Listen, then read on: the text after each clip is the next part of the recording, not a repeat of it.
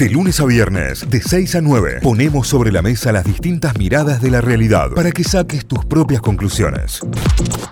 Bien, lo habíamos anticipado, ya lo tenemos en línea para, para charlar con nosotros. Ayer, durante las 8 horas que no tuvimos Instagram, Facebook, Twitter y todo lo que esté relacionado a Mark Zuckerberg, obviamente nos puso a todos en, primero en una situación de desconexión, lo cual estuvo bueno. Seguido de eso viene una situación de reflexión y pensar, che, ¿por qué nos pasa esto? Y ¿Por así. qué necesitamos tanto? Las ¿Por qué etapas del duelo. Estamos Claro. tan conectados. ¿Y por qué todo el mundo queda fuera de esto cuando se trata de una sola empresa? Y en este caso también veremos si se trata de un monopolio o no se trata de un monopolio. Él es abogado, es consultor en políticas públicas de Internet, también en derechos humanos en Internet. Hablamos de Andrés Piazza, que está en línea ya con Notify, nuevamente es nuestro especialista a consultar. ¿Cómo andas, Andrés? Buen día, bienvenido. Aquí Cayo, Tita y Santi. ¿Todo bien? ¿Qué tal? Buen día, Cayo. Buen día, ¿cómo están todos? Bien. Buen día. Muy bien. Muy bien, excelente. Eh, ¿Qué hay, digo, como reflexión o como hecho? Digo, ¿qué, ¿qué nos dejó el día de ayer y estas ocho horas de desconexión total, Andrés? Em, bueno, la verdad que es, es muy interesante porque nunca había pasado algo eh, que involucrara a todo el mundo y por tanto tiempo, ¿no? Em, lo primero que me, me nace decir es que la diferencia entre Internet y un servicio solo o una plataforma sola eh, ayer quedó evidenciada, porque ayer Internet no se cayó, pero no, mucha gente podría pensar que sí, porque eh, depende demasiado o dependemos demasiado de una sola plataforma, de sus servicios, y una red que estuvo pre- pensada, imagínense que estuvo pensada para evitar una, una guerra nuclear, ¿no? Para poder decir, si hay información que no puede fluir por un lugar, va por otro, ¿no? Un- Una red inteligente que conecta diferentes nodos y si hay un punto de falla, lo elude y continúa. Lo que pasó fue que se le creció un servicio tan grande que es un punto de falla enorme. Claro. Y lo que podía parecer, a algunas personas me decían, no le creo nada a las explicaciones de la, de la empresa, ¿no? Lo que podía parecer una mega teoría conspirativa, ¿no? De apocalipsis, en realidad no era más que una falla de, de ruteo de un protocolo, digamos. Eh, Facebook no lo podía solucionar porque usa sus propias herramientas, entonces estaban caídas sus propias herramientas. Eh, me consta que personas que trabajan en Facebook no podían mandar correos electrónicos porque Ah. no, no podían entrar. Claro, su propio su servidor, su propia plataforma fue. no podían llegar, o sea, la plataforma estaba con todos sus datos intactos, pero no se podía, Internet tiene una cosa que es ruteo, que es como llegar de un lugar a otro, no, no, se, no se la podía encontrar. Y los que lo tenían que resolver estaban como impedidos de, de hacerlo y de volverlo a levantar, ¿no? Entonces, el problema es algo, algo bastante trivial, eh, nos recuerda que un, un punto simple, un punto único de falla muy grande, eh, es lo que estaba tratando de evitarse cuando se creó Internet, pero ahora son algunas empresas por, de las que dependemos todos. Y otras páginas que se iban cayendo después, como en, como en un dominó, eran aquellas que de- hacen depender su infraestructura de la, de la empresa esta, más importante, ¿no? Claro, Claro. claro. Si, no- si esta llamada estuviera siendo una llamada de WhatsApp, como a veces a veces la hacemos por WhatsApp, esta vez es por teléfono, podría haber pasado que se interrumpiese esta conversación también, Claro. en el momento. Claro, el, el tema es, y acá lo que vos decís, bueno, encontró el punto realmente, porque ayer la caída de Facebook casi hace que el mundo se desconecte cuando Internet eh, es el 98% por fuera de Facebook. Eh, Va, creo yo, digo, ¿no? Pero eh, eh, hay muchísimas más recursos por fuera de Facebook, Instagram o WhatsApp, o muchísimas más posibilidades o herramientas que eh, todo esto dentro de la web. Ahora, eh, esto nos lleva a pensar también que hemos generado un monstruo, y digo hemos porque todos estamos ahí, o la gran mayoría, hemos generado un monstruo muy difícil de frenar a esta altura. Digo, si no se regula a nivel global, si no se regula con una legislación global, va a ser muy difícil. Es, muy difícil porque estos efectos de red hacen que si todos están en un lugar, hay más incentivos para estar todos en ese lugar eh, cada vez más y para que ese esa empresa a su vez crezca y mejore y, por ejemplo, tenga servidores que hagan que se puedan dar de alta usuarios, mil millones de usuarios eh, en poco tiempo. Entonces, por ejemplo, lo que les pasaba a las alternativas, a Telegram y a Twitter le pasaba que se ponían lentos, ¿no? Claro. Porque si todas las fotos y todos los videos iban por Twitter, el servidor ese no estaba tan preparado como el de Facebook para recibir todas las fotos y todos los videos y todos y todos los streams al, al mismo tiempo y el de Telegram pasaba que al principio decían tenemos 60, mil- 60 millones de nuevos usuarios y después se cayó la se cayó la aplicación el efecto de red hace que eh, todos quieran estar en el mismo lugar y, y eso hace que cada vez más difícil no estar en ese mismo lugar y la regulación tiene que te- tener mucho cuidado de no romper el juguete tampoco. Claro. Eh, bueno, es, una discusión en donde cada, cada vez se ve más difícil la, la resolución y yo llevo como 15 años ahí y cada vez entiendo menos cómo, cómo se resolvería, ¿no? Eh, y pensaba un poco, vos mencionabas recién que es básicamente una cuestión de nodos, de que el nodo que significa Facebook es muy grande y, y una falla ahí hace que falle todo. Pero alrededor de esto surgieron un montón de teorías conspirativas y a mí me parecieron muy alucinantes. Desde que un tiburón mordió el cable submarino de internet hasta que los extraterrestres eh, estaban mandando señales con códigos. ¿Cuál de todas te copó más o te parece que puede podría funcionar en una película de ciencia ficción? Hola Tita, ¿cómo estás? Bien, Eh, tanto tiempo. Eh, sí, mi- mira, la verdad es que eh, yo me reía con esas teorías, pero automáticamente lo que hice fue meterme a unos...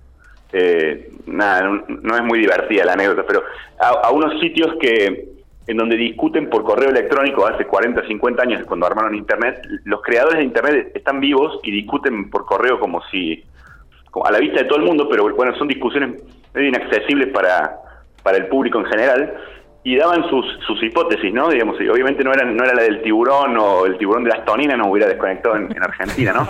Pero, pero digamos, eh, lo interesante es que realmente, eh, yo, yo por lo menos creo realmente que fue un problema de ruteo y no un problema de una, una vulneración de datos, como de hecho otras veces sí hubo, digamos, Claro. graves, graves problemas de vulneración de, de datos personales y eso. Eh, y, y parece eso, ¿no? Que el gigante parece que no se lo puede, eh, no sé, Goliat no puede perder contra nadie, ¿no? Lo, lo- lo mismo que le pasó a, a Talleres ayer, ¿no? Digamos, no puede perder contra nadie hasta que se tropieza con una piedra muy chiquita.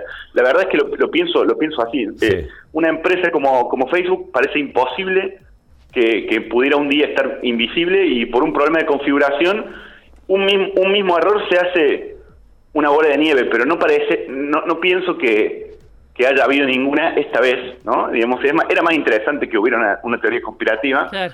y por supuesto que hay mucha gente que está interesada en, en- en marcarlo, ¿no? Y además, eh, a lo mejor a ustedes les hubiera interesado más que les cuente algo más jugoso o a su audiencia. No, ahora, eh, si vamos puntualmente a lo que ocurrió, digo, que fue esta falla, falla en el ruteo, digamos, que, que es lo que vos planteás, es que, que es una caída de los servidores, es un corte en los servidores. ¿Hay, digo, por ahí un diagnóstico de lo ocurrido?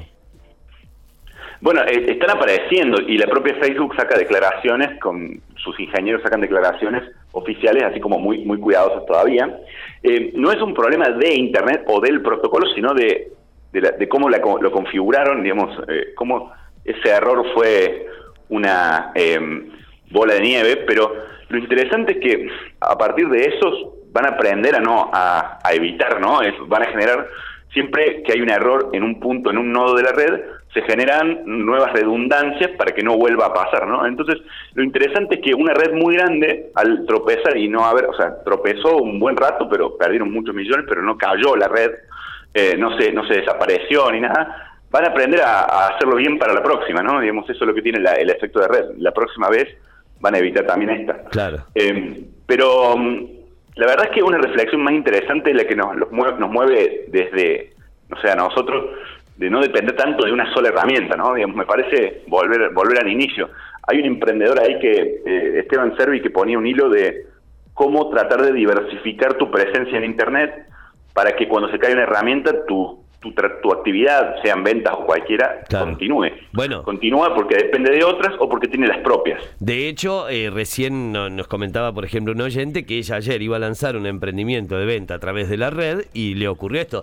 Y en realidad cuando decía a través de la red, no, a través de Facebook, o a Era través de Instagram o a través de WhatsApp, porque a través de la web tenés un montón de aplicaciones que son pura y exclusivamente dedicadas a la venta o, o a, o a la compra.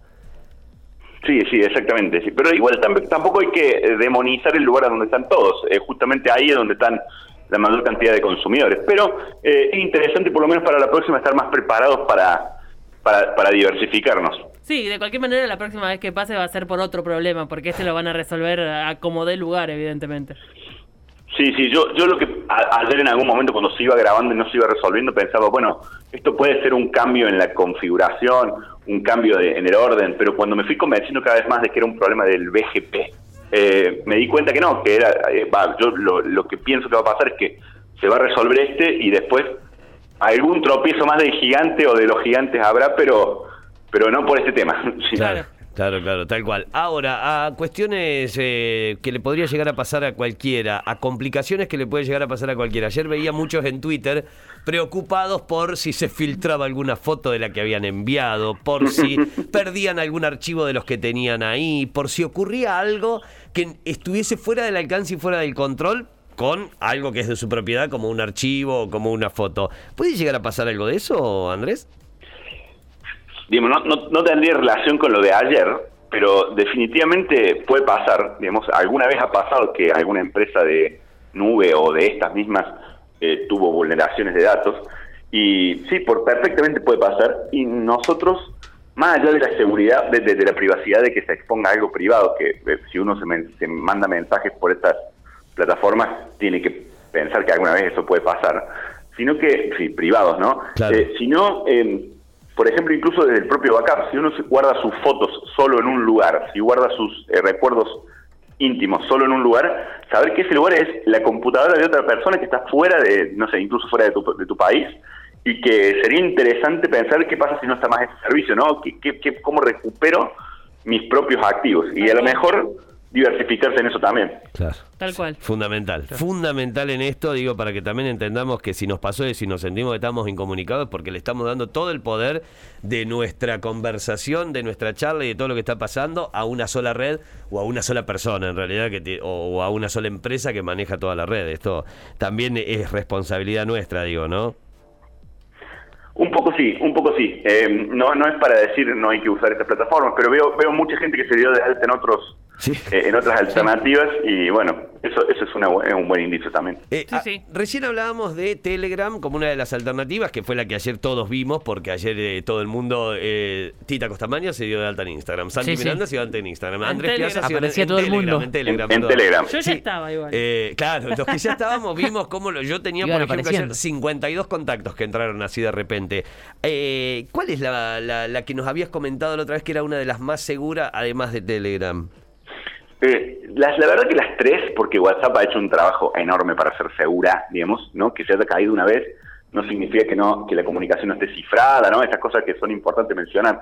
Pero Signal es otra que es muy usada, esa. Slack es otra que es muy usada también, eh, que son eh, no, no, no sé si diría que son mejores, pero sabes que están pensadas para darle más poder al usuario y no para crear ese efecto de red permanente que hace lo- lo- cuando una empresa compra. A WhatsApp la compró Facebook, no era de Facebook, y cuando la compró, obviamente empezó a tomar decisiones más relacionadas con el modelo de negocio, lo cual es, es- es razonable, es lógico, y también eso hace que ahí estemos todos. eh, O sea, yo no sabía que vos estabas en Telegram, pero sí sabía que estabas en WhatsApp. Claro. Y, digamos, todas las tres, Telegram, Signal, WhatsApp, me parece que son buenas. Hay unas que están más como más pensadas para darle más poder al usuario, ¿no? Igualmente ese, ese usuario que tiene más poder a, veces es el que sabe programar algo, pero el resto de los usuarios como nosotros eh, también está bueno por lo menos saber que tenemos un par de alternativas. Claro, está buenísimo, buenísimo. Bueno, Andrés, genial, entonces nos ha quedado todo muy, muy claro. La verdad que está buenísimo poder charlarlo así y poder charlarlo con, con esta facilidad y con esta accesibilidad a los temas con la cual explicás, así que muchísimas, muchísimas gracias por eso. Bueno, un placer y gracias por, por llamarme siempre a disposición. Que tengas un buen día. Un beso.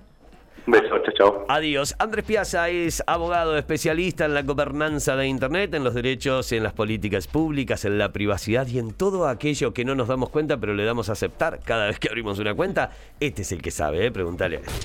Notify, las distintas miradas de la actualidad para que saques tus propias conclusiones. De 6 a 9, Notify, plataforma de noticias.